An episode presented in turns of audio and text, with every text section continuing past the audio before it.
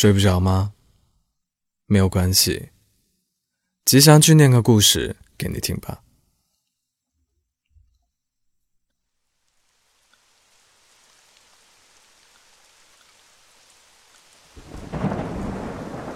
天突然下起了雨，男孩跟女孩都没有带伞，他们一路小跑。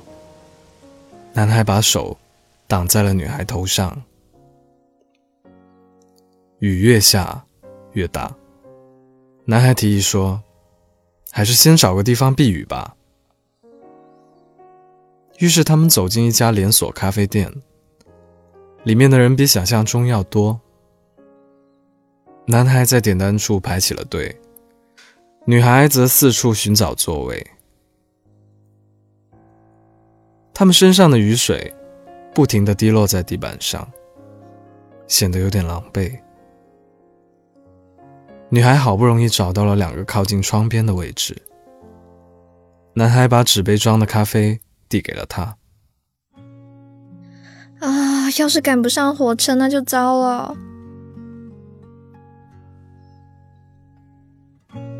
女孩咬了咬嘴唇，看着窗上滑落的雨水，出了神。男孩一边递过纸巾，一边缓缓地说。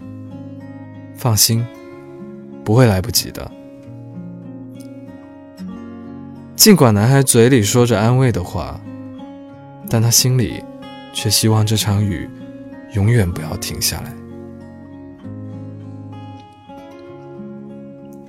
接着，女孩用怪好笑的眼神盯着他：“哎，你是不是希望雨就这样一直下不要停啊？”“怎么会呢？”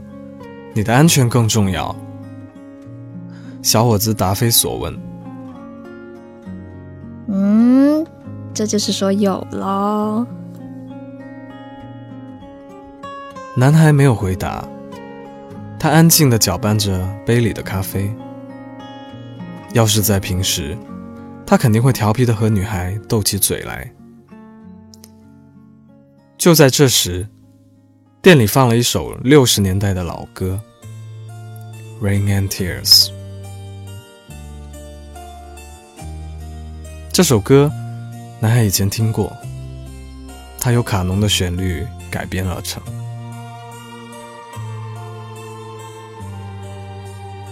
过了今天，就不知道下次要什么时候才能见面了。说完之后。女孩低下了头，突然伤感起来。公司倒闭了，大家各奔东西，这也是没有办法的。这回轮到女孩沉默了。她一声不吭地喝了几口咖啡。要是在平时，她肯定会打破这样的尴尬，大大咧咧地搞起气氛来。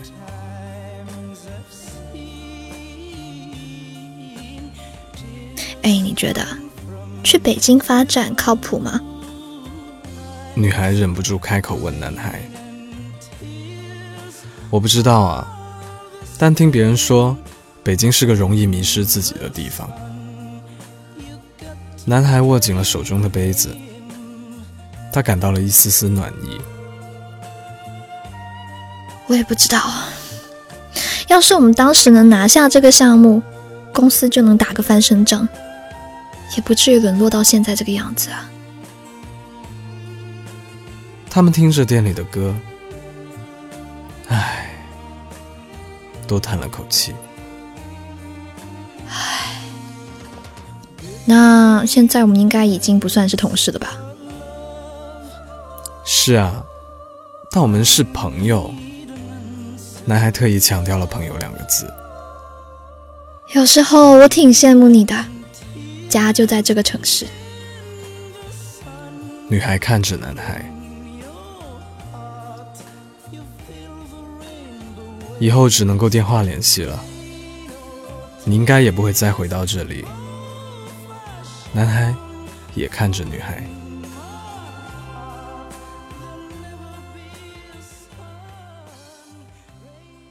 雨越来越小了，但雨点敲击玻璃窗的声音。依然清晰可辨。有机会我会回来看看你的。女孩搭了搭男孩的手，男孩的手还是冷冰冰的。时间在不紧不慢的流淌着，他们两个人都在想，该不该在这即将离别的时候多说点什么呢？直到他们两个都注意到，外面的雨已经停了，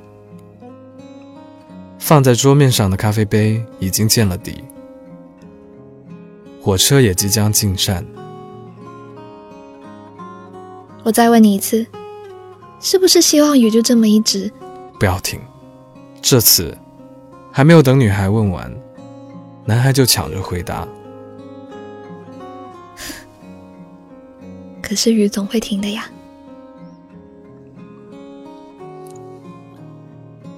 直到音乐唱完了最后一句，男孩也没有吭声。女孩看了看时间，她决定走了。男孩一把按住女孩的手，别走，再让我想想。此时，女孩的眼眶里已经全是泪水。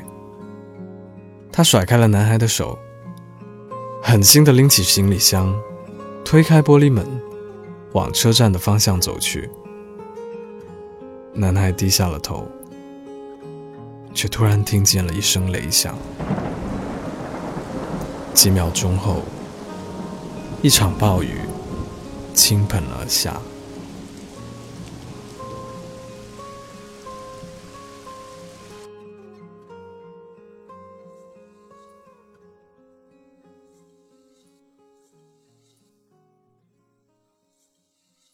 今天晚上的故事让我想起了梁实秋的《送行》，其中有一段是这样写的。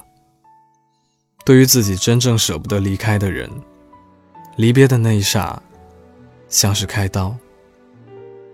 凡是开刀的场合，照例应该先用麻醉剂的，使病人在迷蒙中度过那场痛苦。所以离别的痛苦，最好可以避免。一个朋友说：“你走，我不送你；你来。”无论多大风，多大雨，我都会接你。你有没有试过舍不得的离别呢？欢迎在评论区留言给我。我在 Storybook 睡不着电台等你。晚安。